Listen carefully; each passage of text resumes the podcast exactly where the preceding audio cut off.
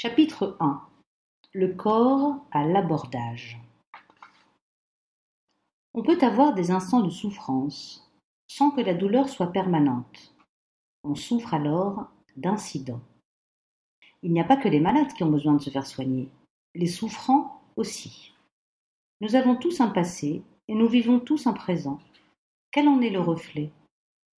Le corps ne ment pas, il vit, subit et témoigne du juste reflet de sa réalité.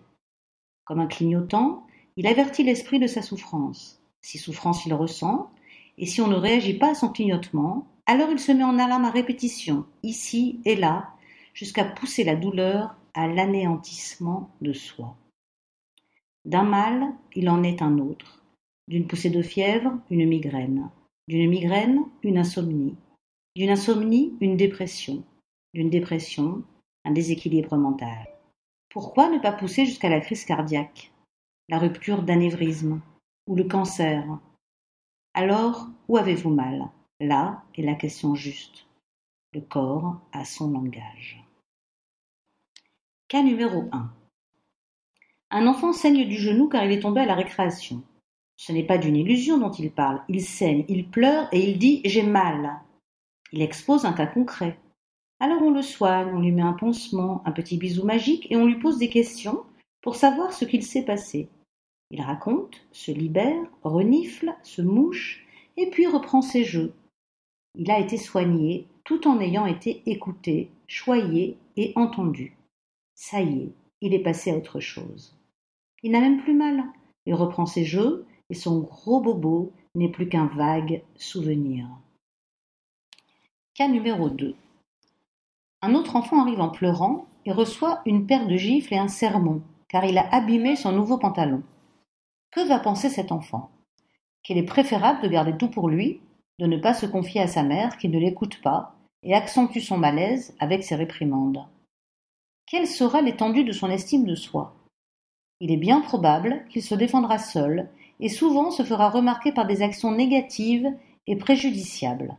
Et tout cela pour que l'on fasse attention à lui. Certains iront même jusqu'à braquer une banque pour que l'on parle d'eux dans les journaux.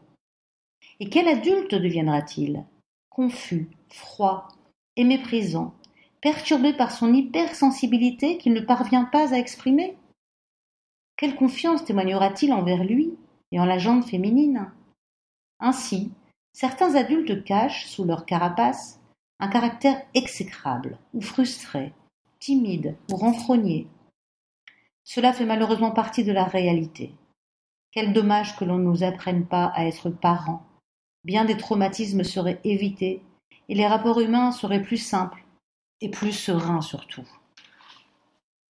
Sachant que l'on construit des êtres sans être soi-même achevé, comment ne pas commettre d'erreurs? Nous aimerions faire de nos enfants des êtres fonctionnels, communiquant avec aisance, suffisamment sur deux, nous souhaiterions qu'ils acquièrent une bonne maturité, qu'ils leur permettent l'affranchissement et une autonomie naturelle et sécurisante pour eux et nous, leurs parents. Ainsi, quand mes patients me racontent leurs mots avec leurs mots, M-A-U-X, avec mots M-O-T-S, et qu'à travers ma grille d'analyse, j'entends j'ai mal, j'ai un point au cœur, j'ai une boule dans la gorge, j'ai du mal à respirer, j'ai un torticolis, je ne peux plus marcher, j'ai mal au dos, je suis sous médicaments, et parfois même sous camisole chimique, depuis longtemps, j'ai fait tous les examens. Rien n'y fait. J'ai encore et toujours mal. Pouvez-vous faire quelque chose pour moi, à travers tout ce que je ressens? Alors vient s'entendre et s'écouter. Ces patients-là s'écoutent beaucoup, mais ne s'entendent pas. Apprenons donc à s'écouter et à s'entendre. Que signifie entendre? Le téléphone sonne, j'entends sa sonnerie. Pour notre corps, il s'agit d'avoir la capacité à percevoir les bruits de son corps, de sa tête, de ses mâchoires. Les gargouillements, les craquements, les grincements se manifestent comme autant de signaux à interpréter. N'y restons pas sourds.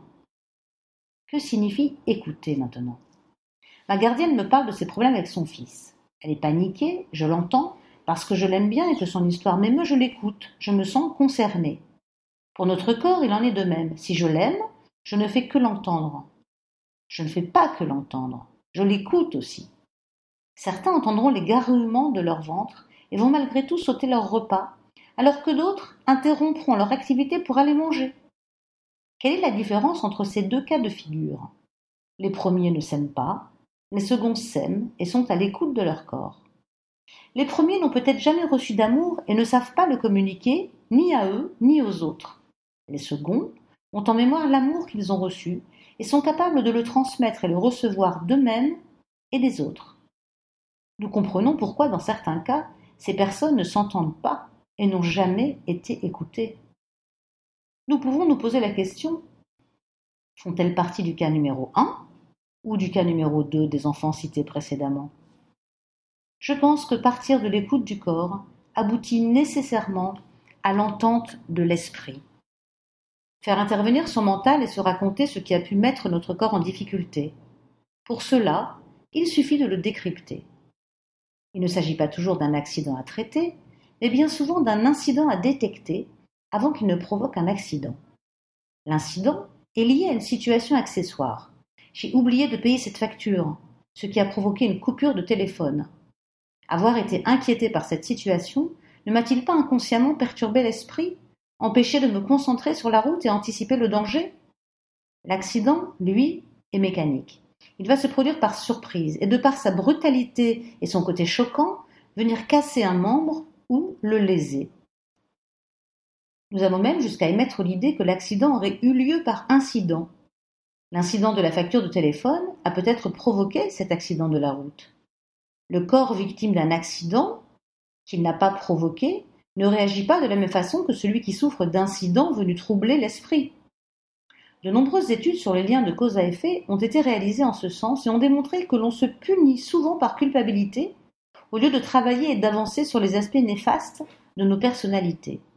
Étant donné que par la pensée nous pouvons tout imaginer, restons donc pragmatiques et tenons-en-nous aux faits. J'ai culpabilisé pour le non-paiement de ma facture de téléphone, cela m'a perturbé, m'empêchant de rester concentré au volant. L'accidenté s'évertuera à soigner son corps avec énergie et optimisme afin de recouvrer sa bonne santé, suivant un chemin tracé de médication et de rééducation. Si l'accidenté reste traumatisé, il aura besoin également de se faire aider afin d'évacuer ce traumatisme implanté dans son psychisme. S'il ne le fait pas, il risquerait de ne plus pouvoir conduire, monter dans un véhicule, de faire des cauchemars à répétition ou d'être insomniaque.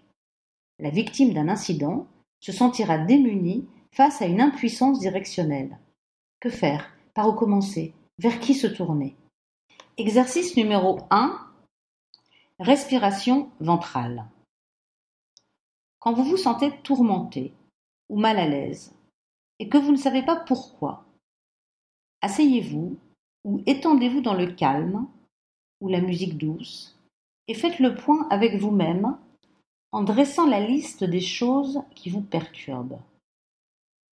Faites un retour sur les événements que vous avez vécus ces derniers temps, un mot malheureux, un coup de téléphone désagréable, un rendez-vous qui s'est mal passé. Ça y est, vous avez trouvé l'événement, n'est-ce pas? Alors que faire? D'abord, respirez profondément. Cela occasionnera une libération du diaphragme et une oxygénation du corps. Cette respiration doit être ventrale. Elle part du bas du ventre. Pour vous assurer de bien le faire, posez votre main sur votre ventre Sentez celle-ci se relever par l'inspiration que vous prenez. Vous vous sentez maintenant plus léger et donc prêt à revivre cet événement. Revivez la scène plusieurs fois. Cela fait mal, n'est-ce pas? Eh bien, revivez-la autant de fois qu'il le faut pour n'en conserver que l'essentiel. Exemple. Un mot malheureux. Un ami vous a traité d'égoïste. Vous vous sentez atteint. Votre fierté en prend un coup. Vous raccrochez, vexé et misérable. Deux jours après, vous y pensez encore. Après avoir fait l'exercice de respiration et avoir revécu la scène plusieurs fois, il vous reste l'essentiel de la scène. Le traumatisme. D'où vient votre blessure? Du fait d'avoir été injustement traité d'égoïste ou de la honte d'avoir été découvert tel que vous êtes? Des questions s'imposent. Pourquoi a-t-il dit cela? Qu'ai-je fait qui paraît égoïste? Suis-je d'accord? Après avoir répondu à vos questions, vous en savez plus sur cette blessure? Non, vous n'êtes pas égoïste, et vous en avez trouvé les preuves. Vous n'avez aucune raison de vous sentir blessé, et ce n'est pas cette personne qui va vous déséquilibrer. Il vous appartient de décider de la suite que vous voulez donner à cette relation. Oui, vous êtes égoïste, et rien ne sert de se disputer avec la terre entière. Il est préférable de travailler sur cet aspect négatif de votre personnalité. Alors faites bien cet exercice, sinon votre entourage subira votre malaise. Une personne incapable de se remettre en question et acceptant de faire cet exercice se répondra à qui veut l'entendre en disant Je ne me sens pas bien, il ne m'arrive que des problèmes, je ne sais pas pourquoi, tout va mal en ce moment pour moi, j'ai envie de rien, je n'ai pas de projet, je vois tout en noir, je suis triste, je pleure pour un rien, j'ai mal partout, je n'ai pas de petite amie, je ne rencontre personne, je suis seule, je me sens seule. Et de fait, se retrouvera seule. Dans ces moments d'égarement, les psychologues et les psychothérapeutes représentent une aide importante pour ces patients qui s'entendent et pourtant qui ne s'écoutent pas. Comment voulons-nous nous entendre avec un tiers et construire une relation d'amour ou d'amitié si déjà seuls avec nous-mêmes nous n'y parvenons pas?